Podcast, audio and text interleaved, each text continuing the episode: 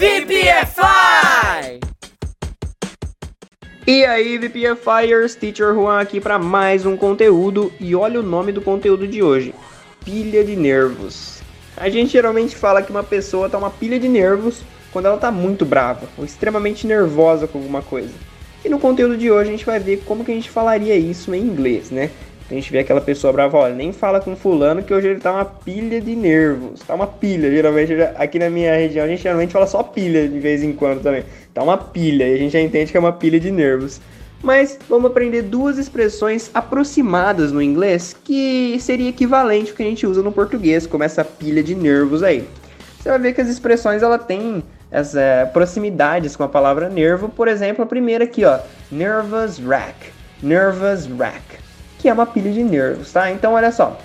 The phone rings and I become a nervous wreck.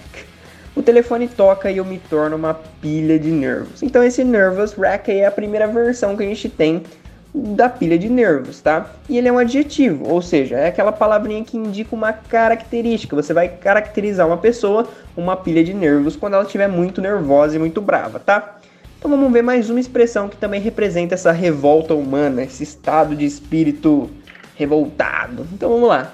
Bundle of Nerves é a segunda versão do nossa, nossa pilha de nervos, é a versão 2.0 da pilha de nervos que você também pode usar, que vai servir da mesma forma. Então olha só. Don't talk to your father now, he's a bundle of nerves. Não converse com seu pai agora, ele tá uma pilha de nervos. E é isso, amiguinhos e amiguinhas.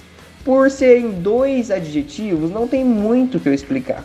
Você só coloca ele no lugar que seria no português e sucesso, ok? E fechou. E falando em colocar nos lugares, coloquem essas duas expressões aí no seu English Notebook para que você não esqueça nunca mais e fixe muito bem na sua cachola. E aliás, falando em fixar muito bem, temos agora os nossos desafios, que é neles que você vai fixar mais ainda essas duas expressões que eu acabei de ensinar. Então, faça, faça eles tá? Para te ajudar a memorizar tudo isso. Como é que você vai fazer isso? Muito fácil. São três frases em português que você tem que usar o seu conhecimento em inglês e o que eu ensinei hoje para passar elas para o inglês, convertê-las para o inglês.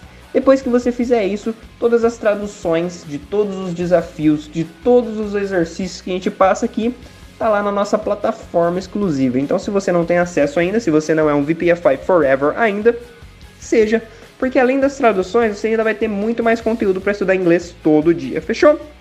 Primeiro desafio. Eu me torno uma pilha de nervos toda segunda-feira.